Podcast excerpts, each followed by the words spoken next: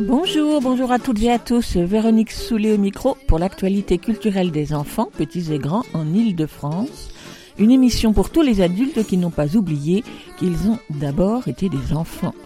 Chaque semaine, cette émission vous fait découvrir artistes, créateurs, initiatives, médiateurs, qui offrent aux enfants de quoi nourrir leur imagination et leur curiosité. En tout cas, ce qui nous semble original, réussi, intéressant, avec des reportages, des chroniques, des interviews, des lectures, concoctées par les chroniqueurs de cette émission et moi-même. Aujourd'hui, avec moi au fil de l'émission, par téléphone interposé, Estelle Laurentin pour sa revue de presse, Quentin Leguével pour sa chronique sur les jeux, Elsa Gounod pour sa chronique littéraire et Lionel Chenaille pour sa lecture. Au programme de cette émission, les petits papiers d'Estelle, la revue de presse quinzomadaire d'Estelle Laurentin qui débusque les articles sur les enfants et les ados. Ce sera dans quelques minutes. Quand des auteurs illustrateurs de talent revisitent les contes traditionnels pour les tout petits, cela peut donner des livres réjouissants. Loïc Gomme propose sa version de La Moufle avec Plus de place, paru chez Versant Sud, et Adrien Albert, celle de Boucle d'Or et les Trois Ours avec notre Boucle d'Or à l'école des loisirs. Rencontre avec Loïc Gomme et avec Adrien Albert, ce sera dans une vingtaine de minutes. Puis Quentin Leguével, le joueur invétéré, présente un jeu à partager avec les enfants. Aujourd'hui, ce sera un jeu vidéo. Elsa Gounod, libraire jeunesse à Paris, propose sa chronique Grand Livre pour petites personnes. Ce sera l'avant-dernière chronique de l'émission. Pour terminer, Lionel Chenaille lit un extrait d'un roman de littérature générale sur le thème de l'enfance. Ce sera quelques minutes avant la fin de cette émission. Et puis des infos, des chroniques sur les livres et les disques qui viennent de paraître. Vous pouvez suivre l'actualité de l'émission sur les réseaux sociaux, Facebook, Instagram. Il y a un éléphant dans le jardin. Le podcast de l'émission est disponible à l'écoute ou à l'abonnement sur tous les agrégateurs de podcasts habituels et aussi plus directement sur la plateforme Ocha, A-U-S-H-A, plus écoute, il y a un éléphant dans le jardin, où vous retrouverez toutes les références des livres et des disques.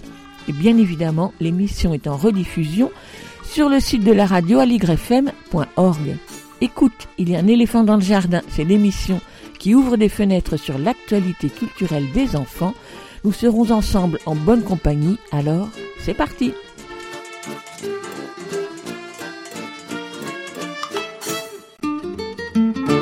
Écoute, il y a un éléphant dans le jardin. eh. Comme chaque semaine, on commence l'émission en écoutant un extrait d'une nouveauté discographique pour enfants. Aujourd'hui, un CD du label ARB Musique qui explore depuis longtemps le patrimoine mondial des chansons traditionnelles pour enfants.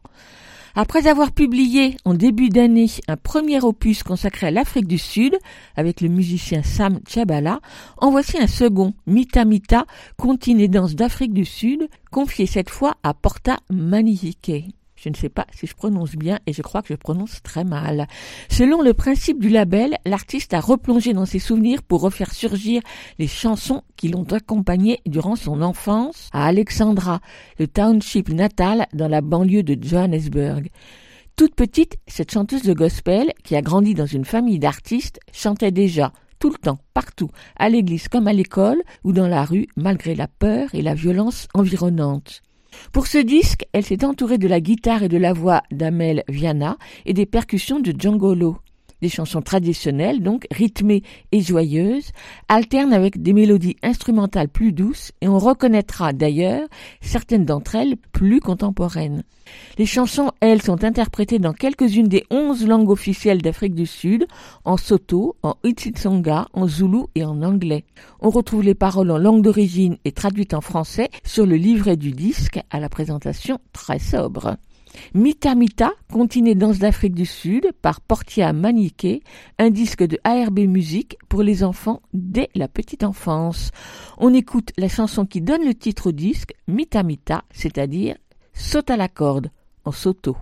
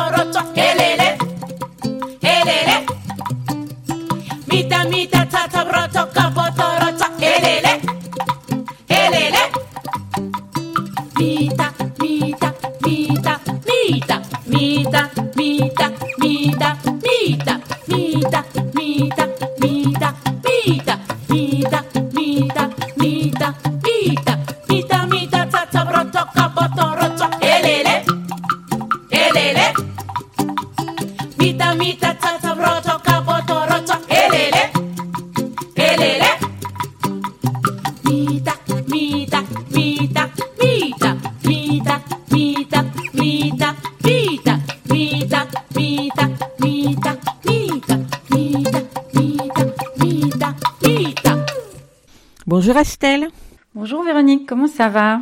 Ça va bien. Les théâtres vont bientôt ouvrir et donc je suis très contente. Quel est le sujet de la revue de presse aujourd'hui? Eh bien justement, c'est ça, c'est la réouverture des théâtres, parce que Ah moi aussi je suis contente quand même. Donc on y va. On t'écoute et puis on te retrouve juste après aujourd'hui car tu as quelque chose à nous dire. C'est les petits papiers d'Estelle. Les petits papiers d'Estelle, une revue de presse qui parle des enfants et des ados. Alors alors, ça reprend-il ou ça reprend-il pas les spectacles? On a tout arrêté, on a tout recommencé, puis on a tout modifié, puis tout réarrêté. C'est pas qu'on serait fatigué, mais quand même, ce serait chouette de retrouver les salles de spectacle avant Noël. Alors, comme on est branché, bon, pas autant que notre président qui passe carrément sur Brut, le média de vidéo sur Instagram, mais quand même assez branché, nous allons nous sur Combini, l'autre média à forte notoriété chez les moins de 30 ans, et on y lit une interview de Roselyne Bachelot. Décidément, notre gouvernement veut parler aux jeunes. Et puisqu'on est jeune, on commence par la musique, mais c'est pas le plus facile. Elle nous dit J'ai du mal à imaginer la reprise des spectacles debout sans vaccin. La ministre de la Culture confie non seulement à Combini son penchant pour PNL et le cloud rap, hum hum, on y croit,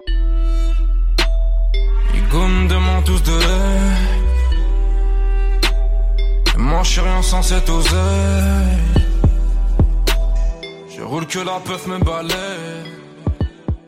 Mais elle répond aussi et surtout à des questions essentielles sur la culture, notamment bien sûr la reprise des concerts. En retour à la rumeur qui s'est propagée la semaine dernière, relayée par plusieurs médias, la fausse nouvelle a annoncé que le gouvernement confirmait la reprise des concerts dès le 20 janvier. Alors rectification, les concerts debout resteront interdits jusqu'au 20 janvier, mais il s'agira à cette date d'envisager leur reprise aux alentours du printemps. Donc pour les concerts, on a compris que c'est pas demain la veille. Mais le reste, ça a l'air de s'annoncer quand même.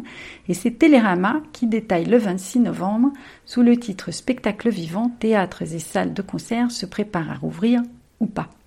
Adaptation, le maître mot dans tous les théâtres de France, alors que la réouverture approche. Une date encore conditionnée à la vitesse de circulation du virus. Mais le metteur en scène Thomas Joly, interviewé par Télérama, qui est le jeune directeur du Quai d'Angers, est optimiste. Il exulte, on va pouvoir rouvrir et c'est une grande joie, on est prêt. Avant d'ajouter, les artistes ne souhaitent pas seulement montrer leur bobine, mais bien participer à la société en embrassant toutes les tensions ou les espoirs qui l'animent. Ben oui, merci pour cette précision, monsieur Thomas Joly.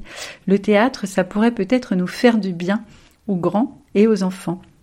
Au théâtre de la Colline à Paris, l'équipe est elle aussi prête à dégainer et à s'adapter. La jeune compagnie de Simon Falguer va ainsi jouer le petit pousset bah, dans le décor des étoiles, sa dernière création. Pas le temps de remonter autre chose. Tandis qu'à la Comédie Française, les deux prochaines semaines seront plus que nécessaires pour remettre d'équerre une billetterie à l'arrêt. Mais la récompense est de taille. Quatre spectacles tout public qui seront à l'affiche, mais quelle comédie et le malade imaginaire, en alternance au théâtre Marigny parce que la salle Richelieu de la comédie française est en travaux. Pourquoi faire simple quand ça peut être compliqué? Et puis aussi Sans famille au Vieux Colombier et Hansel et Gretel au studio théâtre. Alors c'est joyeux, mais ça cache une urgence. Toujours dans Télérama, on lit qu'avec 40 salariés, le théâtre du Lucernaire a tenu vaille que vaille grâce au chômage partiel, aux prêts garantis par l'État et au fonds d'aide consacré au théâtre privé après le premier confinement, mais son directeur l'avoue sans phare, il est temps que l'on reprenne. Et dans Libération le 25 novembre, même son de cloche, le spectacle vivant se prépare à la reprise, reste désormais pour l'ensemble du secteur à s'assurer qu'aucun durcissement du protocole sanitaire en salle ne soit envisagé et qu'un rétablissement des pleines jauges puisse se profiler à l'horizon de février. Bataille en vue aussi sur les budgets des collectivités territoriales, mairies, départements, régions. Dans la mesure où leurs finances sont déjà fragilisées, des représentants du secteur s'organisent pour s'assurer que la culture ne soit pas le premier secteur sacrifié. Bon, en attendant, la bonne question, c'est qu'est-ce qu'on va voir? Et les Inrocks, avec une touche d'humour, répondent le 27 novembre. Voici a priori le programme de plusieurs théâtres à partir du 15 décembre. Un titre prudent donc. C'est pour nous parler entre autres de rendez-vous jeune public. Le théâtre de la ville censé rouvrir le 15 décembre avec presque toute la programmation initialement prévue maintient les consultations poétiques, 400 par semaine, consultations dont tu avais parlé Véronique dans l'émission pendant le confinement. C'est du théâtre par téléphone et il y a des programmes pour les enfants. Et puis le théâtre de la ville continue aussi quelques lives en direct qui permettent de toucher le public des scolaires. La création d'Alice traverse le miroir de Fabrice Melchior d'après Lewis Carroll, mise en scène par Emmanuel de Mota, spectacle jeune public donc, se jouera du 15 au 23 décembre pour de vrai. Au théâtre de la Cité universitaire, on pourra aller voir en vrai aussi Fractal de la circassienne Fanny Soriano du 15 au 20 décembre, un spectacle reporté de la saison 19-20. Une forme de cirque contemporain vu par Bibi, enfin c'est-à-dire vu par moi, c'est pour ça que j'en parle, et c'est accessible à toute la famille. Donc conclusion, c'est compliqué, mais on y va. Ça reprend dans une atmosphère aussi complexe qu'enthousiaste avec des artistes et des organisateurs qui ont déjà bien haut relevé leurs manches. Donc à vos guides, vos agendas, moi je vous conseille sans modération Paris Môme qui vient de paraître en version papier pour décembre et janvier et propose un site tout nouveau, tout beau avec des sélections de sorties, spectacles, ciné, etc. La fin de ce mois de décembre s'annonce donc riche en propositions pour le jeune public sur les planches, et ça c'est une vraie bonne nouvelle. Et puis on termine cette revue de presse avec le petit coup de chance chanté par Bourville et Annie Cordy, parce qu'en plus de tout ça, un petit coup de chance, on dirait pas non. Le petit coup de chance, c'est quelquefois la Providence qui vous l'envoie. Et le petit coup de chance, quand on y croit, c'est sûr d'avance qu'il arrivera. Dans l'existence, on a parfois plus d'espérance qu'on a de joie. Mais quand on pense ça s'arrangera. Le petit coup de chance est toujours là. Je suis né sous la balance. Ça, ça rime avec la chance. Chouette alors. Moi, je suis du Capricorne. Non. Ça, c'est bon à cause des cornes. Vous croyez? Moi, je m'appelle Caroline. Oh, Ça, ça rime avec Caline. Moi, je m'appelle Nicolas. Oh là là, oh là là. Alors là, vous êtes chocolat. Le petit coup de chance, c'est quelquefois la providence qui vous l'envoie. Le petit coup de chance, quand on y croit, c'est sûr d'avance qu'il arrivera. Dans l'existence, on a parfois plus d'espérance qu'on a de joie. Mais quand on pense, ça s'arrangera. Le petit coup de chance, le petit coup de chance est toujours là.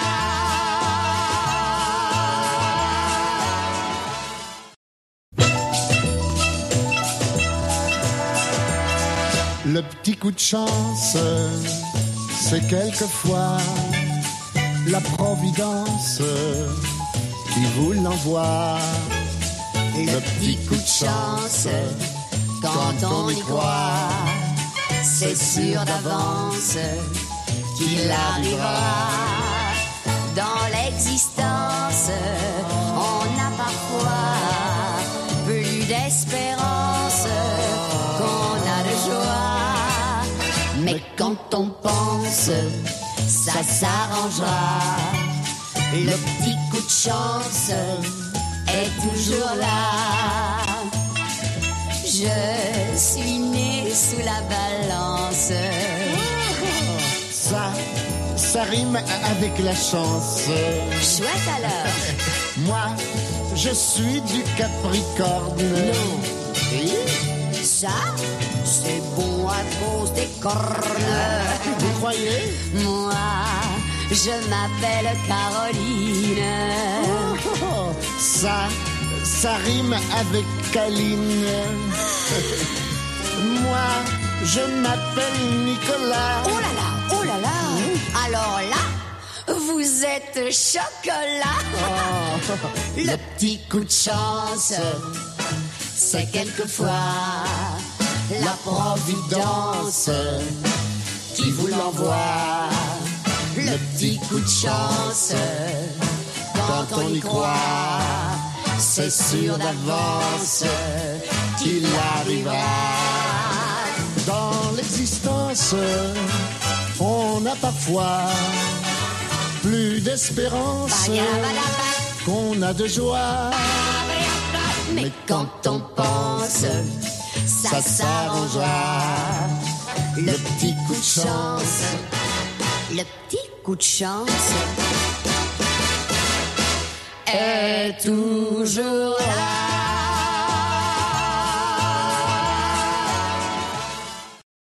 Bon, Estelle, tu viens de parler de théâtre euh, sur scène, mais si j'ai bien compris, si j'ai bien entendu la semaine dernière, tu t'es lancée dans une émission sur le théâtre jeune public sur papier, sur Aligre FM. Oui, alors sur papier, sur, euh, sur papier, puisqu'on lit des extraits de pièces de théâtre jeune public, et puis sur papier, et, bien sûr euh, sur le, les ondes, puisque c'est diffusé sur Aligre tous les mercredis matins, avant toi, avant l'éléphant, à 9h30. Ça dure euh, un petit 20 minutes. Ça s'appelle On dirait du théâtre. Et l'idée, euh, si on y arrive, j'espère, avec une petite équipe de choix de textes et tout ça, des comédiens qui lisent, c'est de, montrer à quel point ce, théâtre contemporain pour le jeune public, il est euh, riche, varié, euh, rigolo parfois, grave d'autres fois. En gros, c'est pour donner en- envie de le lire hein, parce qu'il vaut le coup. Voilà. Alors, ce matin, on a entendu qui avant l'émission? Alors, ce matin, nous avons entendu un texte euh, de Contamin qui s'appelle Tête de linotte. Et Contamin, c'est c'est toi qui vas me donner son prénom, j'ai un blanc. C'est Laurent Contamin. Merci, un texte de Laurent Contamin qui s'appelle Tête de linotte sur le thème, euh, parce qu'il y a toujours un petit thème qui permet le choix des textes, des- du dialogue entre les générations. Voilà. Pour chaque thématique, il y a deux épisodes. Donc là, c'était intergénérationnel les deux dernières semaines, enfin, ce matin et la semaine dernière. Quel sera le thème de la prochaine fois, donc de la semaine prochaine? Alors la prochaine fois, le thème il a l'air comme ça un peu mystérieux parce que ça c'est jeu de rôle, mais finalement c'est une façon de parler des adolescents qui font un peu les caméléons quelquefois pour ressembler euh, à leurs copains, pour euh, trouver leur place euh, dans le monde ou dans leur petit monde en tout cas. Voilà, jeu de rôle pour deux lectures mercredi prochain et celui d'encore après, j'ai pas trop la date mais on sera toujours en décembre. Donc on dirait du théâtre, c'est tous les mercredis à 9h30. On retrouve le podcast sur le site de la radio et sur toutes les plateformes de podcast. Exactement. Donc à l'antenne à 9h30, sur aligrefm.org tout le temps, et puis sur les plateformes de podcast, celles que vous voulez. A priori, c'est écoutable partout. Ben, bravo Estelle. Merci Véronique. Et on se retrouve nous toutes les deux dans l'émission, et bien dans 15 jours. C'est ça. À dans 15 jours et bonne émission. Vous écoutez Aligre FM sur 93.1. Vous l'écoutez Aligre FM 80 Qu'ils s'adressent aux plus grands ou aux plus petits, les contes ont en commun d'avoir traversé le temps et les cultures, au point qu'il est parfois bien difficile de déterminer leur origine, et donc d'avoir subi de multiples transformations et versions, et d'en connaître encore de nouvelles aujourd'hui. Et même si on a gardé bien souvent en mémoire une version de conte, celle qui a marqué notre enfance, il n'empêche que des versions contemporaines peuvent parfois leur donner un coup de fraîcheur sacrément vivifiant. Encore faut-il que ces versions soient réussies, car il faut reconnaître que le conte reste un vivier important de publications en édition jeunesse, pour lesquelles le plus souvent, ou bien le texte, trop simplifié, ou bien les illustrations un peu niaises, ne donnent vraiment pas envie et parfois il y a de belles réussites. Parmi les contes pour les très jeunes enfants, l'un des plus connus reste certainement Boucle d'or et les trois ours, dont la version de Rosselli et Gerda Müller, parue en 1956 au Père Castor, demeure une référence, malgré les très nombreuses réécritures ou versions qui existent aujourd'hui. Pas la peine de vous la raconter, vous connaissez l'histoire de Boucle d'or. Autre conte très prisé des jeunes enfants et de l'édition, c'est le conte de la moufle. Oui, cette moufle dans laquelle vont entrer successivement des animaux de plus en plus gros et qui va finir par éclater à cause d'un moustique ou d'une fourmi qui aura été la bestiole de trop. Ces deux contes pour les plus jeunes enfants viennent de faire l'objet de deux réécritures avec deux albums que j'ai trouvés réjouissants et que je vous invite donc à découvrir aujourd'hui en compagnie de leurs auteurs respectifs D'abord Plus de place de Loïc aux éditions Versant Sud, puis Notre boucle d'or de Adrien Albert, paru à l'école des loisirs. L'auteur-illustrateur belge Loïc dont Elsa Gounod, rappelez-vous, avait fait il y a quelques semaines ici même l'éloge pour son livre Mythes au carré, dans lequel, comme dans Contes au carré, il raconte chaque récit en seulement quatre cases, Loïc donc vient de publier l'album Plus de place. Avec plus de place, il revisite à sa façon mais différente le conte traditionnel pour tout petit la moufle. Ici, la moufle est devenue un bonnet noir qui se détache sur les pages blanches comme neige, car comme dit le texte, il fait un froid de canard. L'un après l'autre vont arriver souris, grenouilles, chouettes, lapins, renards, sangliers, ours, qui tous entrent dans le bonnet malgré le plus de place énoncé par l'animal qui l'a précédé. Sur un texte qui se prête particulièrement bien à la lecture à voix haute, avec son vocabulaire choisi, avec ses jeux sur les expressions animalières telles la chouette fière comme un pan ou le sanglier laid comme un pou, avec sa ritournelle plus de place, qui revient de page en page, avec sa chute en forme de clin d'œil. Sur ce texte, Loïc Gomme a réalisé des illustrations simples, en aplat de couleurs, aux tonalités assourdies, mais particulièrement ingénieuses. Ingénieuse car les illustrations jouent avec l'espace de la page pour faire grandir le bonnet, avec la pliure du milieu du livre en guise d'ouverture du bonnet, avec les pages de garde au début et à la fin, et invite à reprendre ainsi l'histoire au début pour débusquer d'autres détails qui avaient échappé à la première lecture. Plus de place de Loïc Gomme est un album malin qui renouvelle avec finesse le conte traditionnel de la moufle. Rencontre donc avec Loïc Gomme à distance puisqu'il habite Bruxelles. C'était au téléphone il y a quelques jours. Micro. Bonjour Loïc Gomme.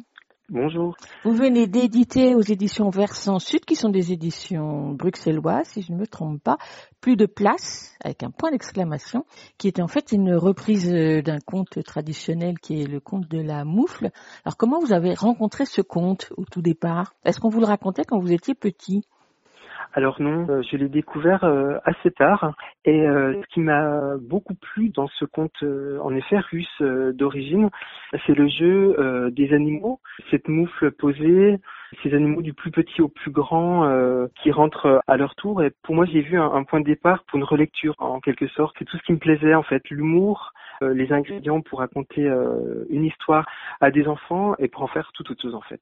Vous avez l'habitude d'adapter des contes, de les épurer de façon concise, alors qu'ils sont longs, tels que les, contes de Perrault par exemple. Et là, c'est le contraire, c'est un conte qui est quand même relativement court, et vous prenez le temps de le raconter. Exactement, c'est vrai que pour le coup, c'est vraiment deux approches très différentes en fait, même si euh, à l'origine il s'agit de contes euh, classiques. Ici, oui, le jeu ne se fait pas vraiment dans la réécriture à l'essentiel comme pour euh, Conte au carré, mais euh, dans la volonté d'apporter des expressions animalières, de jouer avec les, euh, les couleurs, les situations, etc. En, comme vous dites, en étendant un petit peu euh, l'histoire, en apportant aussi une petite ritournelle qui est très enfantine. Chaque animal, voyant un autre animal s'approcher pour entrer dans le bonnet, donc c'est plus une moufle, c'est un bonnet ici. Donc chaque animal crie plus de place à l'animal qui veut rentrer en quelque sorte. Oui, donc c'est un compte randonné, comme on les appelle, c'est compte à Exactement. répétition avec une ritournelle qui vient rythmer le récit. Et donc je me suis dit que c'était parce que c'était pour des tout petits que vous étiez donné cette contrainte-là. Exactement. Même si au début, c'est vrai que, euh, du moins, je, je, je me suis pas forcé à écrire pour des enfants euh, de deux ans ou de cinq ans. C'est vraiment le, comment dire, le, le côté euh, très élémentaire de l'histoire qui a donné cette approche d'un livre vraiment pour les tout petits. Mais voilà, c'est vraiment par essence le conte qui est adapté pour des tout petits. Mais en fait, c'est pas le lecteur en tant que tel qui vous a préoccupé. Non, exactement. C'est vraiment euh, l'histoire. Donc une adaptation, une réécriture de la moufle, ce conte traditionnel russe, comme vous le disiez tout à l'heure. Et vous, cette moufle qu'on retrouve dans de nombreuses versions illustrées, encore aujourd'hui, vous, vous en avez fait un bonnet. Exactement. Et pourquoi un Pour, bonnet euh, plus que la moufle? Encore pour une histoire, une histoire graphique, non? Il y avait certainement euh, le côté graphique, bien que au tout début, c'était quand même une moufle. C'est passé aussi par le stade d'un ballon baudruche euh, qui éclatait, pour le côté un petit peu festif. Après, on s'éloignait un petit peu du côté hivernal. On est revenu à, à un bonnet. Alors, c'était aussi pour cette volonté de se démarquer quelque part du conte d'origine. À la fois, euh, la référence est, est là, elle est tout à fait assumée, mais aussi pour annoncer un petit peu la couleur, c'est le cas de le dire, parce que on- je joue beaucoup avec les, les couleurs. C'est pour ça qu'on a changé à la fois l'objet de la moufle et le titre. On n'a pas voulu le- l'appeler la moufle, mais bien plus de place, qui est une expression, euh, comme j'ai tout à l'heure, enfantine, et qui me vient directement de, de mon fils. Euh, N'empêche que vous, vous avez gardé euh, les animaux traditionnels. Vous en avez rajouté Oui, quelques-uns, mais vous avez quand même gardé le lièvre, la souris, le- l'ours et le sanglier. Exactement, avec une, euh, certaine cohérence, on va dire, d'animaux euh, de nos forêts, en fait, des forêts européennes, en tout cas, sans vouloir euh, apporter des animaux qui, par leur taille, auraient pu auraient trouvé leur place, mais qui n'auraient pas été justifiés par rapport aux, forêts, pour garder cette logique pour les enfants quand même. Même si les couleurs sont pas du tout, pour le coup, naturalistes, on se retrouve avec un lapin rose et un renard quasiment rouge. Et un sanglier bleu, surtout. Mais ça, ça ne dérange pas du tout les enfants. Donc justement, vous parliez de votre fils qui vous a glissé à l'esprit le titre de l'album, c'est ça? Oui, c'est une phrase qui revenait euh, chez lui comme une petite ritournelle et du coup je me suis dit que le titre était, euh, était tout trouvé en fait. Comment vous avez travaillé pour cet album Parce que soit vous avez suivi le fil narratif euh, traditionnel, c'est-à-dire un animal de plus en plus gros qui veut rentrer dans ce bonnet, et donc travailler d'abord sur l'illustration ou vous avez travaillé le texte en même temps ou avant? C'est d'abord l'image en fait qui imposée avec le cocasse de la situation d'avoir seulement le, la tête en page de droite qui ressort du pli en fait du pli de, du Mhm. livre et le, corps est, transformé en quelque sorte en bonnet, ce bonnet noir, cette forme qui va prendre de plus en plus de place. C'est vraiment cette situation euh, graphique on va dire qui m'a séduite en plus de l'histoire donc c'est l'i- l'image et tout ce qu'on pouvait en faire après le, fait de prendre aussi le, médium livre en fait comme partie intégrante de, l'histoire, c'est-à-dire que tout se passe dans le pli. L'enfant a compris que c'est à partir du pli que le lapin, la grenouille, etc. sortent, jusqu'à ce que ce bonnet prenne toute la place sur la, page de, gauche et du coup on a une, une page euh, entièrement noire en fait et parce qu'on a vu le bonnet euh, jusque-là gonfler, gonfler, gonfler, qu'on comprend que c'est le bonnet qui est de plus en plus gros en fait. Et la pliure de la page agit un peu comme euh, l'entrée du bonnet. Exactement. J'aime ce côté. Euh, à la fois, c'est des choses qui sont explicites dans l'histoire. Le pli comme l'entrée du, du bonnet, la page noire comme le bonnet qui a envahi complètement la page et qui a dé- dépassé le format.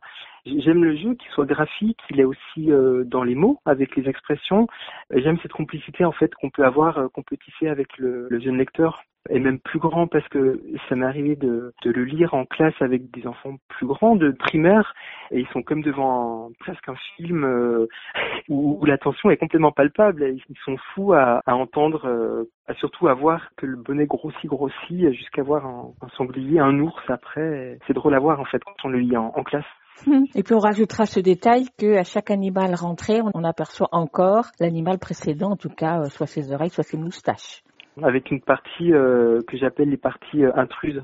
C'est comme des petits déguisements. Alors les enfants me demandent si c'est qu'ils sont dévorés en fait, si les oreilles du lapin qui dépassent du renard, si c'est qu'il l'a mangé, etc. Et du coup ça vient comme des petits déguisements euh, c'est des petites choses que j'aime, des petits ingrédients que j'aime euh, intégrer en plus de l'histoire. C'est des choses qu'on lit pas dans le texte, mais qu'on voit uniquement. Et puis il y a qui vient rythmer aussi cet album, c'est l'œil noir, auquel au départ, enfin en tout cas moi je n'avais pas du tout fait attention, mais qu'on voit de page en page, qui Oui. se termine sur le confetti et puis surtout qui termine l'album, puisqu'on termine Exactement. sur l'œil de l'ours. Alors là aussi, j'ai mis un petit moment à comprendre, comme quoi un album ça se relit plusieurs fois. C'est-à-dire que cette focale que vous faites sur l'ours à la fin de l'album, dont la tête grossit, grossit, et on- à la fin, on ne voit que son œil.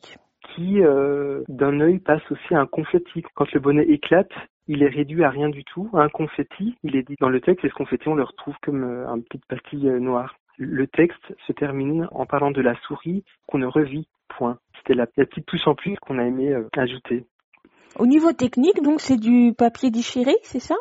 Alors non, pas du tout en Ah fait. bon Euh, c'est vrai qu'on on dirait, Hmm mais je, je travaille essentiellement à la plume métallique et à l'encre de Chine, mais euh, en tout petit, ce qui fait que quand on grandit et quand on grossit le dessin, on a un trait beaucoup plus euh, granuleux, enfin avec avec un, un certain grain. Et du coup, tout est euh, toute la plume à l'encre de Chine est euh, avec des couleurs, euh, par contre, que j'apporte avec l'ordinateur pour avoir la couleur euh, voulue.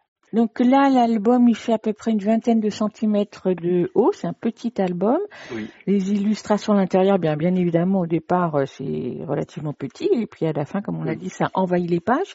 Mais donc vous, votre, votre image d'origine, elle fait quelle taille? Oh, elle est euh, timbre-poste. Elle est d'un format timbre-poste, vraiment euh, qu- quatre fois plus petite en général. Vous travaillez avec une loupe alors?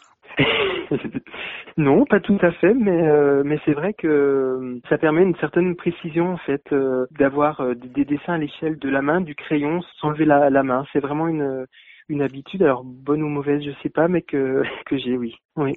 Mais c'est drôle ce que vous dites, parce qu'en même temps, les enfin drôle, je ne sais pas si c'est le bon terme, les bords de l'image, on dirait vraiment du papier déchiré.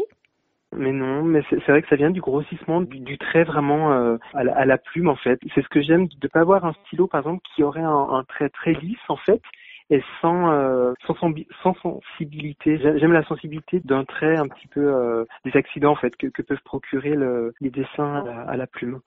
Alors je reviens sur la construction de l'image, parce que d'habitude, très souvent, quand on regarde les versions illustrées de la moufle, quand le texte dit euh, une petite souris rentra dans le bonnet, puis un renard, puis un loup, etc., on, a plutôt l'habitude de voir l'arrière-train des animaux. Et vous, vous avez joué sur le- l'effet inverse, c'est-à-dire que le texte raconte qu'elle va rentrer dans le bonnet, mais on voit la bestiole déjà installée, la tête tournée vers l'extérieur. C'est vrai que c'est comme un raccourci en quelque sorte. On voit le, résultat plutôt que l'approche. Le texte dit qu'elle s'approche avec un mot, à chaque fois un mot différent par rapport à cette approche. Autant le sanglier se précipite alors que le renard s'enfonce, la chouette s'invite, etc. Et du coup, ce, qu'on- ce que je montre à lire dans l'image, c'est en effet le, le résultat, le fait qu'il est déjà installé, en fait. C'est une sorte de raccourci pour rythmer l'histoire et, euh, et arriver plus vite à ce grossissement euh, du bonnet qui pourrait presque marcher comme un, un flipbook en quelque sorte, en passant rapidement les pages. Et du coup, une page par animal me permet d'avoir cette séquentialisation pardon, assez, assez rapide, en quelque sorte. Donc le texte, à vous entendre et à le lire surtout, euh, semble avoir été travaillé de façon très très précise, et à la fois dans le choix des mots et dans le rythme des, Oui. des phrases et des interjections. Tout à l'heure, je vous ai entendu plusieurs fois utiliser le on. Vous avez travaillé tout seul ou à plusieurs? En effet, on a hum, beaucoup travaillé l'oralité avec Fanny Deschamps, donc qui est mon éditrice chez Versant Sud, avec Elisabeth euh, Jongen, donc sur l'oralité du texte et sur les mots euh, en eux-mêmes, en fait, de trouver la bonne action pour chaque animal l'expression, la bonne expression. Donc, ça a été vraiment un travail euh, de collaboration euh, à deux. Oui. J'ai lu sur euh, le site ou sur le site de l'éditeur, je crois, que cet album en fait a une vie antérieure.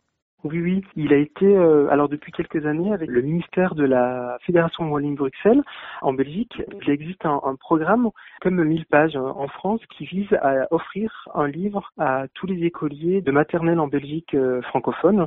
Et, euh, et c'est plus ce qui a été euh, choisi l'année dernière, et c'est-à-dire qu'il a vécu déjà euh, toute une vie euh, dans les mains de petits écoliers. et en effet, donc il y a eu un premier tirage pour ce programme-là. Quand vous parlez des petits écoliers, c'est des enfants qui sont en première année d'école maternelle? Exactement, oui, oui. Et donc, est-ce que vous êtes allé à la rencontre de ces enfants? Alors oui, j'ai eu euh, cette occasion. Et du coup, ça mène à, à pas mal de jeux, en fait, des, des petits théâtres, des masques aussi, euh, où, où chaque enfant imite un, un animal avec la voix qu'il imagine, euh, la voix qu'il imagine pour le sanglier, pour la grenouille, etc. On travaille actuellement sur un développement du livre euh, autour de modules euh, de jeux, en fait, des, des grandes pièces en bois. J'ai tiré un petit peu le- les aspects plus ludiques du livre pour que ça devienne un jeu à part entière. Alors, ma dernière question sera la question habituelle dans ce cadre-là, c'est est-ce que vous allez continuer à travailler sur euh, des contes pour enfants ou des histoires traditionnelles pour enfants?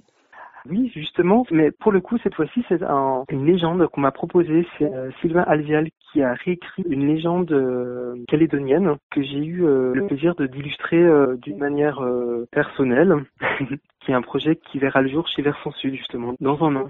Quand vous dites personnel, ça veut dire quoi? Pas, pas tout à fait classique. Oh, mais D'accord, mais vous faites jamais de tout à fait classique. où, où on a où une forme s'est imposée, une forme euh, qui revient sur chaque page et qui prend la forme, on va dire, d'une chose euh, élémentaire du, du texte qui l'illustre en fait. Et donc du coup, on a cette forme qui ne bouge pas de page en page, mais qui illustre un élément différent pour chaque page. Donc voilà.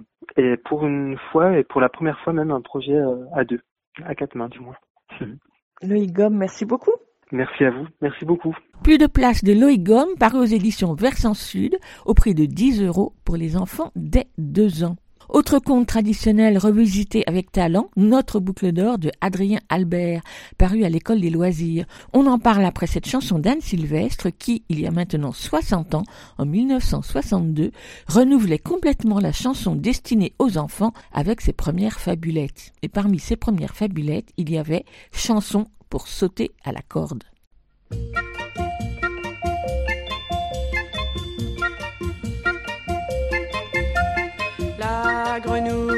Se marie avec un alligator et tout le monde lui dit Grenouille, vous avez tort. Oui, mais la grenouille rit, elle rit de plus en plus fort et d'ici je me marie avec un alligator. C'est pour avoir des enfants avec 114 dents. Une grenouille avec des dents. Voilà qui est amusant. Une, deux, trois, quatre. La grenouille veut se battre. Cinq, six, sept, huit. Allez vous cacher bien vite? Neuf, dix, onze, douze. La grenouille est très jalouse. Treize, quatorze, quinze, seize. De toutes les grenouilles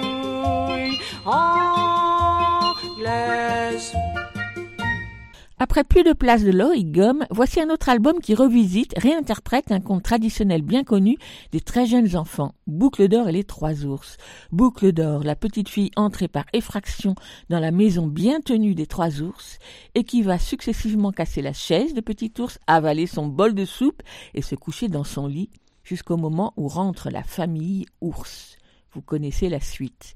Sous le crayon et les pinceaux d'Adrien Albert, cette histoire maintes et maintes fois réinterprétée prend une tournure personnelle à bien des égards.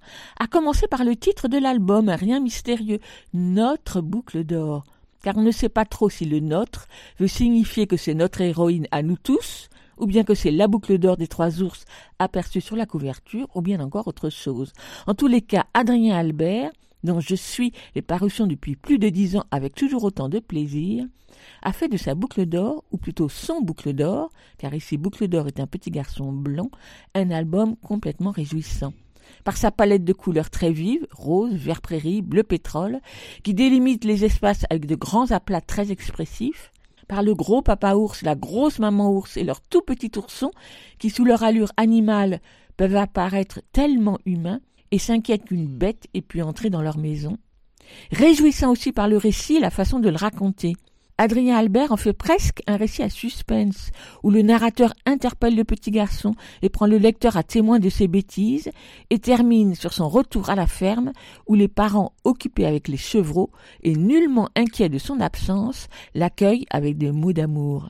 Entre-temps, Adrien Albert aura zappé les traditionnels passages du grand bol, moyen bol, petit bol, ou encore grand lit, moyen lit et petit lit, et donc les hiérarchies de genre qui vont avec, et c'est tant mieux.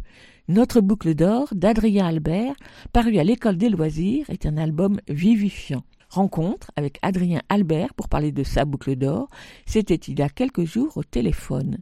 Adrien Albert, bonjour.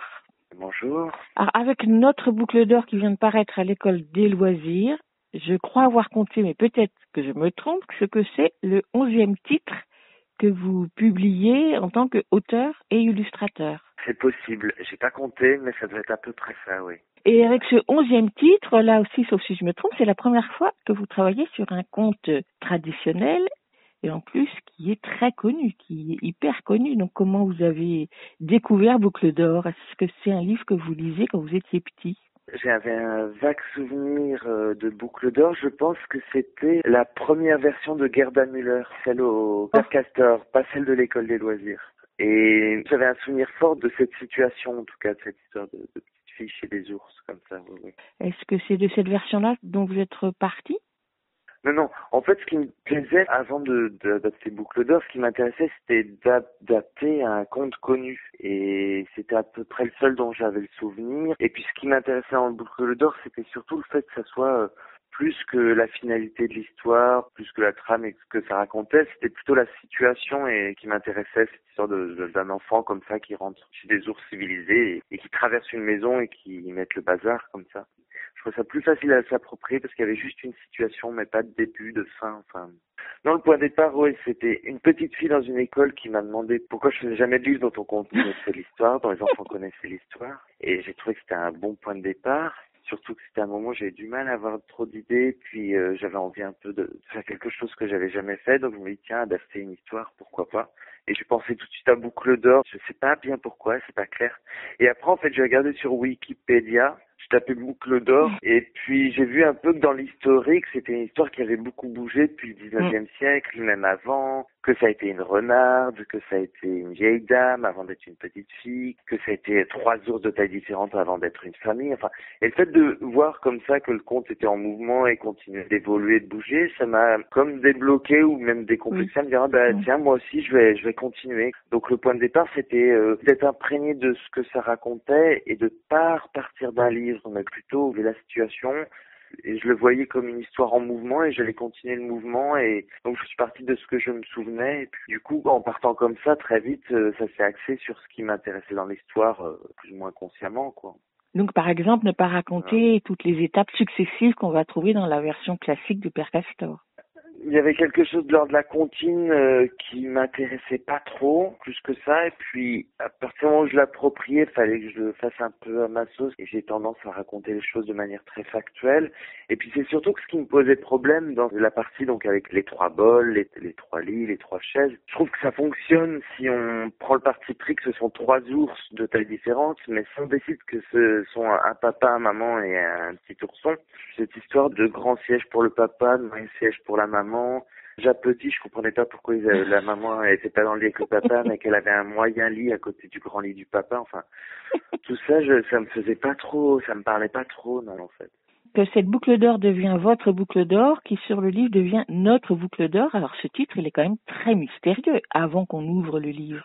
Oui, mais ce qui a aussi euh, débloqué l'écriture de l'histoire, c'est ce surnom boucle d'or où le conte euh, souvent commence par il était une fois une petite fille que l'on surnomme ou que l'on appelle boucle d'or. Et déjà ce début m'intriguait un peu petit. Pourquoi la nommer boucle d'or? Enfin, l'idée du surnom, c'était quelque chose de petit qui me parlait pas. Et en tant qu'adulte, tout d'un coup, euh, je me suis dit, ah, mais euh, quand on dit euh, c'est une l'histoire d'une petite fille que l'on appelle boucle d'or, boucle d'or, c'est un surnom. Et qu'est-ce que c'est un surnom quand on est petit? Qu'est-ce qu'on fait quand on surnomme son enfant? C'est un mot d'amour. Du coup, ça m'a donné envie de finir l'histoire sur le surnom et sur ce nom, boucle d'or, et de faire cette sorte de ce comme on appelle ça le préquel, l'histoire du surnom, en fait, que cette histoire racontait un peu le moment où les parents donnaient ce mot et disaient euh, leur amour pour leur enfant, quoi, en le surnommant. Quoi. Cet enfant, en revanche, dès le départ, vous dites euh, que c'était un petit garçon.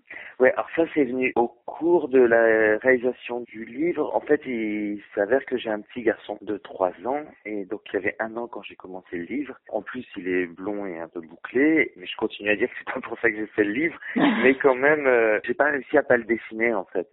En fait, il y avait une part de moi bien consciente où je me disais ah ben j'ai un enfant, je vais enfin pouvoir travailler mieux l'anatomie d'un enfant et pas forcément quelque chose qui m'est aisé au départ. Et du coup, ben, je vais tellement observer, tellement dessiner que quand j'ai fait les dessins, ben, c'était flagrant que c'était lui que je dessinais. Et en plus, je travaillais à l'époque à la maison, donc il me voyait dessiner. Et lui, il se reconnaissait aussi. Il disait, ah, c'est moi sur les dessins. Et c'était compliqué de lui dire, euh, oui, c'est toi, mais en petite fille. Enfin, donc, c'était lui, c'était lui, quoi. J'ai dessiné, euh, je l'ai dessiné, ça allait être son histoire, quoi. En fait, ça changeait pas grand chose, en plus, à l'histoire, mais vous dites que vous avez transformé cette petite fille en petit garçon parce que vous aviez un modèle sous les yeux. Les ours, j'imagine que vous n'aviez pas de modèle sous les yeux. Et là aussi, vous avez su les rendre très ours. J'allais dire très humains, ce n'est pas le bon terme, mais ils ne sont pas du tout figés en tout cas.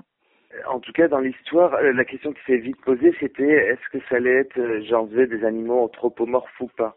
Qui était important, en tout cas, c'est que ce soit des êtres civilisés, parce que dans l'histoire, c'est des, c'est même civilisé, même c'est des ours un peu bourgeois, où il y a le souci d'un intérieur euh, bien mené, de, tenir sa maison, et donc c'était sûr qu'il fallait comme ça des ours civilisés. Alors après, est-ce qu'il fallait pour autant des ours anthropomorphes? Habillés avec des vêtements et tout. Bon, déjà en les dessinant, j'y arrivais pas comme ça. Je me disais non, le livre il est pas là. Euh, J'en mettais des chapeaux, des vêtements.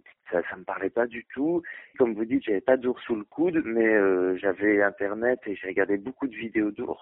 Et ce qui est assez sidérant chez les ours, c'est cette faculté euh, d'anthropomorphisme euh, au naturel. En fait, il suffit qu'ils se dressent sur leurs pattes et dans leurs gestes comme ça pour qu'ils aient l'air d'être humains. Donc, je me dis, ah, bah, c'est parfait. Et puis, il y a quelque chose d'assez troublant quand vous regardez ces vidéos de les voir vraiment se mettre à quatre pattes et être des créatures sauvages, puis qu'ils aient deux, trois gestes comme ça, avec de tenues debout, euh, et un truc comme ça de très humain.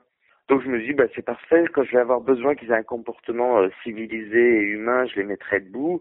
Et puis dès qu'ils vont devoir un peu être impressionnants ou qu'il va falloir que j'appuie un peu le contraste entre eux et le petit garçon, je les remettrai à quatre pattes, quoi. Donc j'ai joué un peu là-dessus euh, tout le long du livre, en fait. Alors je veux bien que j'arrête un petit moment sur le rythme de l'histoire parce que je trouve que vous lui avez vraiment impulsé un rythme très important, c'est-à-dire qu'on commence par un début tranquille, puis il y a cet enfant qui rentre par effraction, qui fait des bêtises, et puis euh, après il y a cette scène que moi je trouve assez incroyable, traverser de la forêt avec les deux enfants sur les dos des ours, et puis on termine sur une scène assez longue finalement, qui est la retrouvaille de l'enfant avec ses parents. Et donc tout ça, vous l'avez travaillé de façon très consciente ou ça s'est imposé euh, de façon naturelle? Le rythme, il se travaille euh, dès le storyboard de début, mais jusqu'à la fin aussi, où il y a des choses, je, recoupe, je rebouge. Euh, il y a des choses comme ça de rythme et d'ellipse qui, se travaillent jusqu'au bout. Il y avait l'idée euh, de deux parties, en tout cas, d'une partie un peu dans ce monde fantastique, dans un monde un peu parallèle pour la petite fille chez ces ours civilisés. C'est un peu comme un peu un Alice au pays des merveilles. Il y a le moment un peu merveilleux, comme ça, étrange. Et puis après, le retour à, la réalité où là, on retombe dans un livre, comment dire, très euh, livre pour enfants sur le quotidien, quoi. J'ai trouvé la façon de raconter cet album très intéressante, très drôle, et en fait, me suis posé beaucoup de questions de savoir, évidemment, je pense que c'est une question qu'on vous pose souvent, c'est qui est-ce qui raconte l'histoire? C'est qui? Cet adulte ou pas? Est-ce que c'est un enfant? Est-ce que c'est un spectateur qui est en train de voir un spectacle au théâtre et qui commande dans sa tête, en tous les cas, qui interpelle l'enfant, qui interpelle le lecteur en disant mais qu'est-ce qui va se passer? Euh, Ah tiens, il a encore fait une bêtise, mais non, c'est pas malin ce que tu es en train de faire. Comment vous l'avez pensé tout ça? Que ça coule tout seul? Euh, peut-être plus, plus ou moins consciemment, il y avait le fait que, comme je vous ai dit, euh, j'étais devenu papa, et donc il y avait peut-être, euh, il y avait comme ça un père, comme ça un adulte responsable, préoccupé par un enfant. il y avait peut-être ce rapport à la paternité, puis j'avais un vague souvenir comme ça de cartoon américain où tout d'un coup il y avait un narrateur euh, qui annonce une histoire de manière très classique et d'un coup qui se met à parler au personnage comme ça. J'avais un vague souvenir comme ça de ton, comme ça de narrateur qui change et qui d'un coup s'adresse au personnage euh, de manière assez humoristique. J'avais ça en tête en fait quand j'ai fait ça, je, je pense. Alors une particularité de votre euh, travail d'illustration, c'est de euh, travailler un grand aplat de couleurs, et donc en particulier dans la maison, l'intérieur de la maison, des signifiés surtout par des murs de couleurs ou des sols de couleurs, mais très peu de détails finalement. Oui, souvent on parle de mes dessins comme des dessins euh, assez détaillés, alors que en fait, ça m'étonne souvent parce qu'en fait, c'est c'est très peu détaillé en fait. Je pense qu'il y a un souci de la précision et du dessin et de l'application qui peut donner l'impression d'un dessin euh, très détaillé. En fait, il y a assez peu de choses. euh. Déjà, la maison, ça a été le point de départ du livre. Quand j'ai commencé le, projet, je me suis dit bon ben quel genre de bouclier d'or, quel genre d'ours, et je savais pas comment on. Puis je me dit bon ben la seule chose dans toutes ces versions qui bouge pas, c'est qu'il y a une maison. Donc je suis parti de la maison, j'ai cherché mon intérieur et je suis parti euh, d'une peinture de Peter de Hoek. Un- je sais pas si je le dis bien, un peintre flamand un peu de la même époque que Werner, avec ses intérieurs comme ça traditionnels euh, hollandais, alors peut-être plus connus euh, chez Werner, mais ses intérieurs justement assez minimalistes, épurés. Et dans ces peintures comme ça, euh, ça donnait des intérieurs comme ça, comme des boîtes, un peu des petites boîtes un peu serrées avec genre juste un meuble et, et un peu étriqué, avec des petites portes et tout. Et quand j'ai vu cette peinture, j'ai eu envie tout de suite d'y mettre trois gros ours. La scène, euh, de couverture d'ailleurs, euh, c'était le point de départ, c'était cette peinture de Peter de Hook, là cet intérieur de séjour un peu étriqué. Et puis euh, j'ai vu trois ours, puis ça a été le point de départ. Ça, ça fonctionnait quoi avec trois ours trop gros à quatre pattes pour cette, petite pièce, euh, pour ce cube, quoi. C'était trois ours dans un cube tout d'un coup. Et ça a débloqué l'histoire et parti de cette scène d'intérieur minimaliste et c'est resté assez minimaliste comme ça. Et puis très vite les ours prenaient de la place dans la pièce donc il fallait pas que j'ai trop d'objets parce que ça allait être vite le bazar et puis euh, il aurait pas fallu que les ours fassent eux aussi tomber quelque chose en rentrant dans la pièce parce que De toute façon, les détails ou les décorations qui auraient pu ou ne sont pas là sont complètement remplacés par la couleur, parce que vous avez fait un énorme travail ça, sur la couleur. La couleur, puis c'est une couleur qui a beaucoup de matière, qui est très vibrante et très présente. Bah, notamment ces scènes d'intérieur, je voulais qu'elles soient très présentes et qu'elles aient un côté un peu anxiogène comme ça. Quand on rentre chez les ours, c'est un peu angoissant. Là, c'est des gris bruns, un peu verdâtres, un peu glauques comme ça. Ça sent un peu l'ours. euh, Un très beau bleu, des très beaux verts. Oui, oui, c'est à la fois beau, beau et mais un peu étouffant, comme ça, un peu sombre. Et alors, plus que jamais, j'ai eu l'impression de travailler la lumière plus que la couleur. Enfin, je le sais que mettre de la couleur sur un dessin, c'est réfléchir à où est-ce que l'on met la lumière. Mais là, plus que jamais, j'ai l'impression que consciemment, euh, je faisais la mise en lumière de mes scènes, quoi, en, en faisant la lumière. Et puis, je voulais quelque chose de très vibrant pour euh, participer un peu à l'étrangeté euh, du moment aussi, qui est ce caractère un peu fantastique, notamment euh, vu de l'extérieur, cette maison rose et vibrante. euh, je la voulais un peu comme un son un peu électrique et vibrant au milieu de la forêt, comme ça, qui est ce rose qui vibre au cœur de la forêt, qui est quelque chose un peu fantastique, quoi. Euh, je voudrais qu'on termine sur la couverture, parce que donc euh, la couverture de Notre Boucle d'Or reprend une scène qui est à l'intér- l'intérieur du livre dont vous avez parlé tout à l'heure, les trois ours qui découvrent l'intérieur de la Ouais. maison bousculée. Et alors que dans la scène intérieure du livre, on voit Boucle d'Or disparaître dans l'escalier, on la voit de dos, on le voit de dos plutôt qui monte l'escalier. Et là, c'est le contraire, on voit cette petite tête qui regarde ces trois ours qui viennent de rentrer dans la maison. Et du coup, on ne sait pas si Boucle d'Or est une petite fille ou un petit garçon parce que le visage que vous lui avez donné n'est pas si marqué que ça.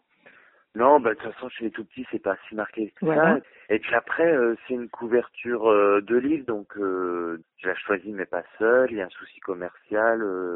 Sur le livre Notre Boucle d'Or, ne pas faire apparaître du tout mot Boucle d'Or, c'est un peu compliqué. Mais je trouve que même si ça retrouve pas complètement le livre, là, euh, il apparaît quand même à, sa bonne place, quoi. Mais donc c'est une couverture que vous avez créée spécialement, c'est c'est pas une reprise d'une page intérieure comme je le disais tout de suite.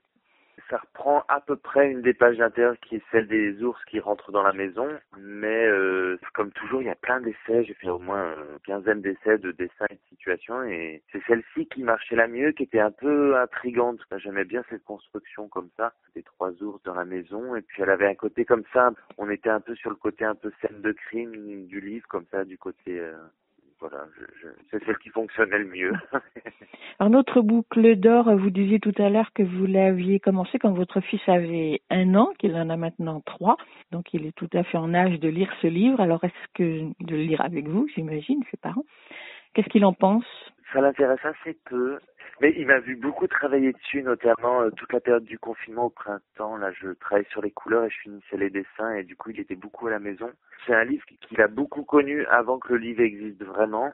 Ce qui est assez marrant, c'est que quand je faisais les dessins, quand je travaillais sur le livre, à chaque fois qu'il voyait le livre, il, il disait que le petit garçon, bah, c'était lui. Et quand le livre a été fini et que je lui montrais enfin le livre, bah, c'était plus lui, c'était Boucle d'Or. Il l'appelait Boucle d'Or. Enfin, mais c'était plus lui, en tout cas. Comme quoi, il a bien compris ce que c'est qu'un livre. Voilà. ça. Et ma dernière question, elle sera assez traditionnelle puisque maintenant vous avez commencé à travailler sur des livres classiques, entre guillemets. Est-ce que vous allez continuer Euh, le point de départ, c'était vraiment euh, l'excitation euh, de faire quelque chose que j'avais jamais fait. Donc, il y avait un petit côté euh, défi et, et voilà. Donc, est-ce que je, je sais une, une adaptation En fait, j'en avais déjà fait une, mais pas d'un conte connu. Mais j'ai fait un livre qui s'appelle Simon sur les rails, qui était l'adaptation d'un roman de Robert Walzer qui s'appelle Les Enfants Tanner. Enfin, très très très très librement inspiré. Il faut aller le savoir. Oui, voilà. c'est vraiment. Il faut n'avoir lu que les enfants tanner, je pense, pour savoir que c'est une adaptation. Donc l'idée de l'adaptation, je l'avais déjà faite et à chaque fois c'est un exercice qui me plaît beaucoup. Alors après, est-ce que je vais réadapter un jour à compte, je sais pas. Comme ça, j'en ai pas d'autres qui me viennent en tout cas en tête. Au tout tout tout, tout début, j'avais peut-être euh, mon deuxième livre, j'avais essayé de faire euh, une adaptation de l'histoire des chevreaux là et de la maman. Je, je sais pas le titre du livre, mais des petits chevreaux là qui se cachent dans la maison. Mais bon, c'était pas une bonne raison, c'était juste je voulais vite refaire un livre, j'en avais fait qu'un et, et j'avais pas d'idée d'histoire et, et bon. Et puis c'est pas pareil. euh, je pense que je- là c'est plus excitant parce que j'ai une dizaine de livres derrière moi, donc je joue avec ça, avec ce que j'ai un peu déjà construit, donc c'est sûr que il y a un vrai plaisir à jouer sur l'adaptation du conte quand on a déjà un peu construit euh, un univers et une grammaire et une façon de raconter de l'histoire. Donc pourquoi pas un jour, mais j'ai, mais j'ai rien en tête. Mais ça pourrait être par exemple aussi euh, l'adaptation, je sais pas, d'un poème, d'une chanson, euh, je sais pas, ça peut être euh, l'adaptation de plein de choses. D'une pièce de théâtre, pourquoi pas, j'ai déjà réfléchi à aussi à, l'idée d'une pièce de théâtre, je sais pas. À laisser venir alors. Bon, en tout cas, bravo. À laisser venir. bravo Merci. Adrien Albert pour notre boucle d'or et merci beaucoup. Au revoir. Notre boucle d'or d'Adrien Albert paru à l'école des loisirs au prix de 12,50 euros pour les enfants dès 3 ans. Et vous aurez peut-être remarqué à l'écoute de ces deux entretiens que, hormis le fait d'avoir revisité chacun conte traditionnel, Loïc Gomme et Adrien Albert ont aussi en commun d'avoir chacun un petit garçon comme source d'inspiration. Comme quoi, on poursuit avec la chronique sur les jeux, mais auparavant, on écoute une chanson extraite de La Bergère aux mains bleues, un conte musical écrit par Pierre-Luc Grangeon et mis en chanson et interprété par Amélie Lécrayon. Un conte musical particulièrement réussi, illustré par Samuel Ribéron, coédité par Néome et Margot. Nous y reviendrons prochainement dans cette émission. On écoute la première chanson, Madeleine et Kélène.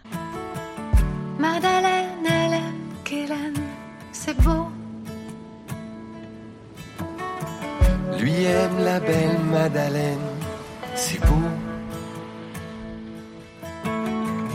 Depuis qu'on a l'âge, l'eau nous appelle au large. On n'a pas de terre, on voyage. Madeleine, elle aime Kélène et l'eau. Lui aime la belle Madeleine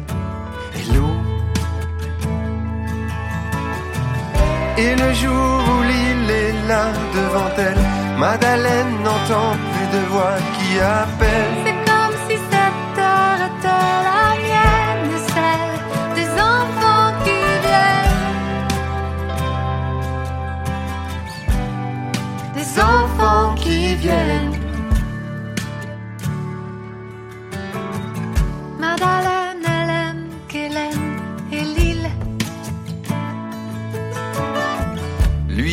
La belle Madeleine et l'eau. Ni pour l'un ni pour l'autre, c'est facile. Mais Kélène reviendra bientôt.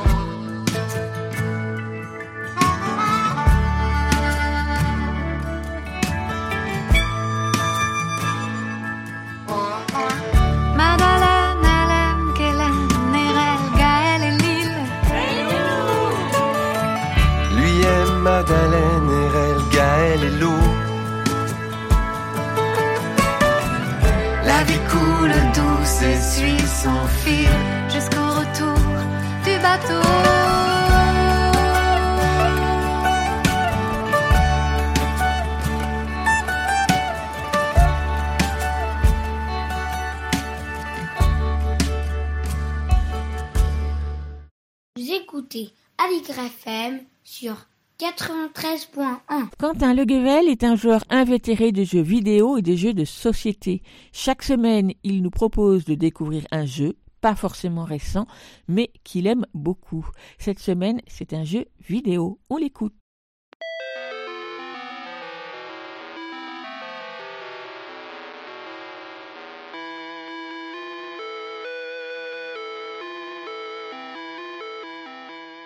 Parfois, on se demande ce qui est la plus belle expression de l'amitié.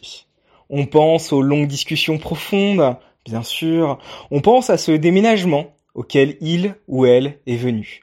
Tout ça, ce sont des exemples. Mais ce ne sont que de petits exemples à côté de ce que je vous propose. Car aujourd'hui, je vais vous parler de We Were Here Together. Nous étions ici ensemble. Ceci est le troisième épisode d'une série We Were Together qui a la très bonne idée de vous proposer, vous et un ami, de coopérer ensemble dans une succession de petits jeux d'énigmes. Et quand je veux dire petits jeux d'énigmes, comprenez bien ici que vous allez y souffrir chaque petite goutte de sueur de vos méninges, car oui, c'est quand même vraiment complexe. Personnellement, je ne suis pas forcément la personne la plus attirée vers les puzzle games en général. Il se trouve que je vis avec une personne qui a ce vice et qui a décidé, bien malgré moi, de m'entraîner dans ce genre d'aventure. Très bien lui en a pris puisqu'il faut reconnaître que We Were Here Together est un excellent exemple du genre. Dans ce troisième opus, les joueurs vont commencer ensemble dans une base arctique visiblement abandonnée. La dernière expédition vous êtes en train de vous envoyer des signaux d'aide. À vous d'aller les aider du mieux que vous pouvez, et ceci impliquera, vous l'avez compris, de passer par tout un tas d'énigmes. Des énigmes qui iront d'essayer ensemble de comprendre comment avancer dans un niveau fait d'ascenseurs et d'ascenseurs et encore d'ascenseurs, quand ceux-ci se combinent les uns avec les autres et impliquent pour vous et votre allié de trouver ensemble le moyen d'activer à deux endroits différents du niveau le bon ascenseur qui vous permet de monter. Ça semble complexe, ça l'est. Mais bonne nouvelle, ce n'est jamais inutilement complexe. Les choses sont simples dans leur compréhension. Réussir à comprendre comment jouer vous prendra deux minutes. Réussir à trouver l'ascenseur avec la bonne tête de tyrannosaure à activer en même temps que votre coéquipier à l'autre bout de la partie, hum, plus complexe. Et c'est ça que j'aime beaucoup dans ces jeux. Une réelle facilité de prise en main associée à une réelle complexité, par contre, de réussite. We Were Here Together, c'est un parfait jeu pour jouer à deux, donc en famille, à partir je dirais de 8 ou 9 ans. On peut descendre un peu avec du jeune très très motivé, mais vous risquez de passer pour un parent indigne. L'autre avantage, les jeux sont relativement peu chers. On trouvera le dernier épisode à 14 euros sur Steam. Quant au premier, bonne nouvelle, il est disponible gratuitement. Si jamais vous voulez vous essayer à ces puzzle games, foncez. C'est un excellent opus pour découvrir le genre et qui a en plus l'avantage d'être coopératif. Amusez-vous bien. Écoute, jardin. We Were Here Together avec mon bon accent anglais, un jeu vidéo édité en 2019 par Total Mayan Games, à télécharger sur son ordinateur. Merci Quentin et à la semaine prochaine. Tout à l'heure, dans sa revue de presse, Estelle Laurentin a évoqué la réouverture imminente des théâtres pour les adultes comme pour le jeune public. Les cinémas aussi vont pouvoir accueillir les enfants. Alors on en profite pour vous rappeler tout le bien que nous pensons ici de Calamity, une enfance de Martha Jane, le film d'animation de Rémi Chaillet, qui était venu en parler au micro de Yves Bouvray et Émilie Nouveau, le jour de la sortie nationale, le 14 octobre dernier, et qui sera donc dans les salles de nouveau le 15 décembre. Quant au spectacle à voir avec les enfants pendant les vacances de Noël à Paris ou alentour, nous les évoquerons dans l'émission de la semaine prochaine. Elsa Gounod est libraire spécialisée jeunesse à Paris. Chaque semaine, elle farfouille dans les rayons nouveautés de sa librairie pour nous proposer un livre pour enfants, un album, un roman ou une BD, c'est selon, dans sa chronique Grand livre pour petites personnes. On l'écoute. Grand livre pour petites personnes par Elsa Gounod, libraire à Paris. Bonjour, aujourd'hui, je vais vous parler du Club des Amis, bande dessinée de Sophie Guérive, parue récemment aux éditions 2024 dans leur collection jeunesse 4048. Sophie Guérive a déjà publié trois volumes des aventures de Tulipe et de ses amis Crocus et Violette aux éditions 2024, mais ceci était alors destiné aux lecteurs adultes, tant par l'humour développé que par les réflexions et références amenées par cet ours philosophe et ses compagnons se questionnant sur tout, sur rien, sur la vie, sur son sens. Mais, hors contexte, Tulipe a parfois été considéré par certains, d'un coup d'œil trop rapide, comme étant pour enfants, par son dessin doux et sa fausse naïveté, mettant justement mieux en relief ses interrogations existentielles. Dans le club des amis, Sophie Guérive reprend les personnages de cette série dans une bande dessinée cette fois réellement jeunesse et s'adressant même à des enfants jeunes, commençant tout juste la lecture, voire avant. Et quoi de plus malin pour adapter cette série aux enfants que d'aller à rebours dans le temps et de parler de l'enfance de ces personnages, de leurs rencontres formant le ciment de leur amitié. Ainsi, l'on suit ici Tulipe, ourson se préparant à l'hibernation avec sa mère, Crocus, petit serpent poussé à partir à la découverte du monde, et Violette, petite oiselle ayant raté son départ en migration, dans ce qui pourrait être les origines de Tulipe, sa genèse, son préquel. Ce dispositif ingénieux réjouira les lecteurs adultes par quelques références autant que les enfants par une aventure animalière tout à fait charmante. Et donc ici présenté Tulipe, le personnage avant chronologiquement mais après en termes de parution, Tulipe le livre. La bande dessinée est formée de courts chapitres, comme des successions d'histoires courtes, où l'on rencontre tour à tour les principaux personnages qui vont eux-mêmes se rencontrer entre eux, vivent diverses aventures à hauteur d'enfants, jusqu'à créer un club des amis pour eux trois, club nécessaire au déploiement de péripéties, de grandes aventures à partir de petits détails, de bruits que l'on entend, de monstres légendaires que l'on imagine. Le club prend alors forme dans la caverne où tous sont invités à hiberner avec la mère de Tulipe, dans un cocon fait de siestes sous l'édredon, de gâteaux, de jeux, d'amorces d'aventures ou de défis. Il y a de l'initiation, de l'émancipation dans ces récits où, si chacun cherche sa place en grandissant, ils préfèrent le faire tous ensemble. Le texte, plutôt court et facile à lire dans sa typographie, s'avère alors aussi fin et plus profond qu'il n'y paraît que drôle et savoureux. On y retrouve la joie des premières lectures en solitaire et des bons mots et aventures que l'on déchiffre et déguste avec malice en commençant tout juste à lire. On se retrouve alors entre les Peanuts de Charles Schulz et l'ours Barnabé de Philippe Coudray dans ces scénettes faussement naïves et surtout aussi drôles que tendres. Cela est renforcé par les très belles illustrations de Sophie Guérive qui prennent encore plus d'ampleur que dans les autres volumes de la série. Les animaux anthropomorphes sont saisis par un trait rond et épuré, des contours fins et nets, une forme de minimalisme dans leur représentation, alors que les décors de pleine nature sont sur certaines pages plus fouillés, cela pouvant donner lieu à un jeu de cherche et trouve du nécessaire d'hibernation de tulipes dans la forêt. L'importance donnée aux décors naturels de la caverne à la forêt en passant par la rivière, est renforcée par les compositions variées dans le découpage de la bande dessinée, où diverses cases alternent avec des pleines pages très belles. À cela s'ajoutent les couleurs claires et douces utilisées en aplat, dans des teintes principalement naturelles, du brun de l'ours et des troncs d'arbres au vert du serpent et des feuilles jusqu'au bleu de l'oiseau et du ciel. Est à noter de plus la très belle fabrication du livre, élégante et impeccable, comme toujours chez les éditions 2024, avec ici une couverture cartonnée à large bord du plus bel effet. J'espère vous avoir donné envie de découvrir ce livre que je conseille à partir de 5 ans, Le Club des Amis de Sophie Guérive aux éditions 2024 au prix de 12 euros. Moi, j'ai hâte de découvrir la suite des aventures de Tulipe, qu'elles soient pour adultes ou pour enfants la prochaine fois. Merci Elsa pour cette rencontre avec le Club des Amis de Sophie Guérive, à découvrir de visu dans toute bonne librairie. Vous l'écoutez à 80 On termine euh, l'émission avec la lecture d'un extrait de littérature générale par Lionel Chenaille. Bonjour Lionel. Bonjour. Qu'est-ce que tu as choisi aujourd'hui? Alors aujourd'hui j'ai choisi un livre qui vient tout juste de sortir, enfin qui est sorti en septembre au moment de la rentrée littéraire. Ça s'appelle Les évasions particulières de Véronique Olmy. Donc les évasions particulières racontent l'histoire d'une famille des parents, Agnès Bruno, trois sœurs, l'aînée Sabine, Hélène, Mariette, euh, la petite dernière. Ça se passe dans les années, enfin ça commence dans les années 70, au moment où la société française est en train de changer, de bouger, et les trois enfants qui sont nés dans une famille modeste catholique à Aix-en-Provence vont petit à petit, au fur et à mesure qu'elles grandissent, essayer de trouver leur propre repère pour euh, devenir des femmes euh, épanouies et sûres de leur choix. Donc ça s'appelle Les évasions particulières de Véronique Olmy. On t'écoute.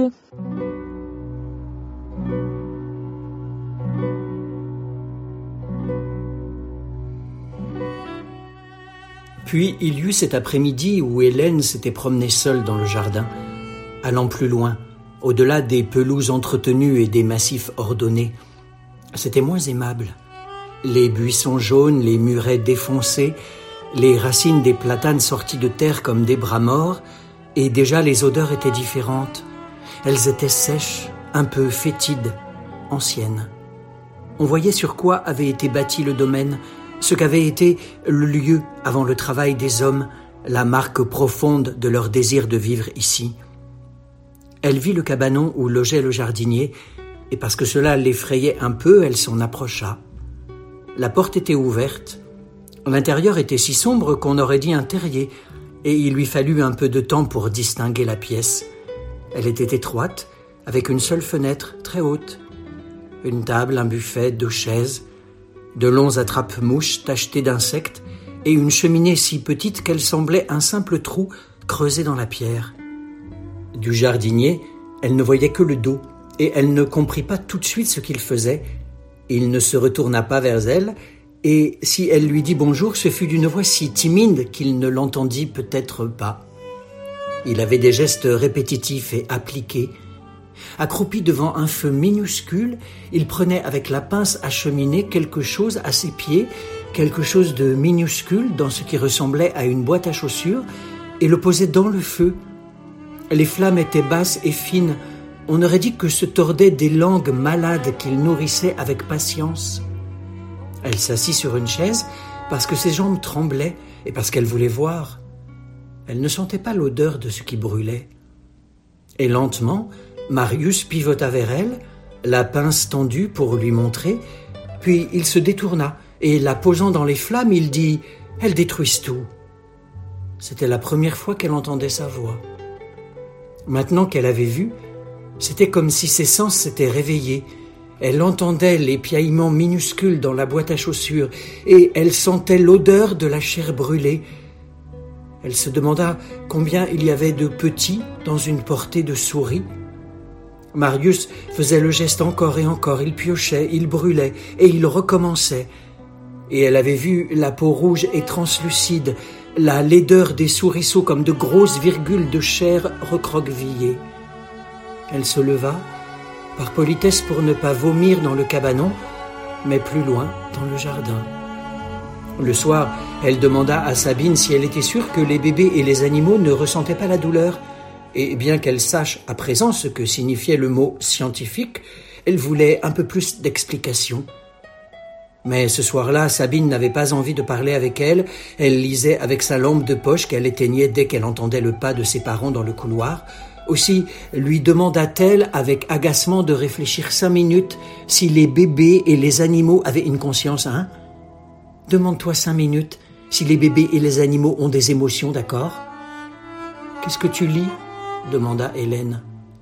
Et Sabine se retourna dans son lit en soupirant. Une revue bizarre. Pour clore la discussion, elle dit qu'on opérait les bébés sans anesthésie, tellement les scientifiques, encore eux, savaient qu'ils ne souffraient pas. Alors elle pouvait dormir en paix et la laisser continuer sa lecture.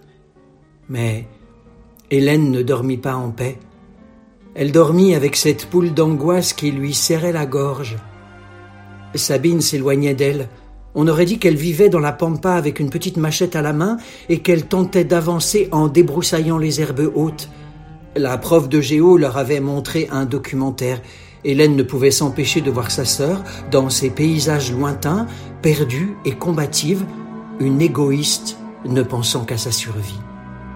Leur chambre d'enfant devenait une chambre d'adolescente, éclairée en cachette, habitée de questions maladroites et d'émois interdits, Mais au-delà de ce qui les mettait mal à l'aise, toutes ces connaissances nouvelles et incomplètes, il y avait ce pressentiment qu'elles n'étaient peut-être pas obligées de vivre comme on leur demandait de vivre.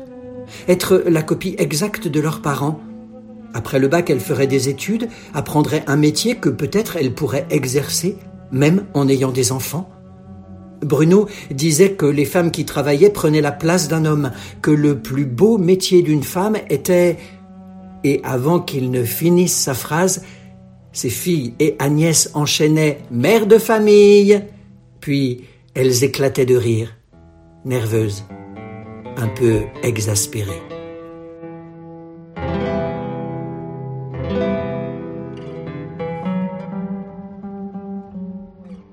Merci Lionel. Est-ce que tu peux nous rappeler le titre du livre, du roman? Oui, Les évasions particulières de Véronique Olmy, paru en 2020 aux éditions Albin Michel. Merci et à la semaine prochaine. À la semaine prochaine. Écoute, il y a un éléphant dans le jardin, c'est fini pour aujourd'hui. Nous vous donnons rendez-vous la semaine prochaine, même jour, même heure, même fréquence. Nous serons en compagnie, entre autres, de l'auteur-illustrateur Vincent Maty, qui vient de publier un imagier pour les petits et les grands couchés aux éditions de l'Artichaut. Tout un programme.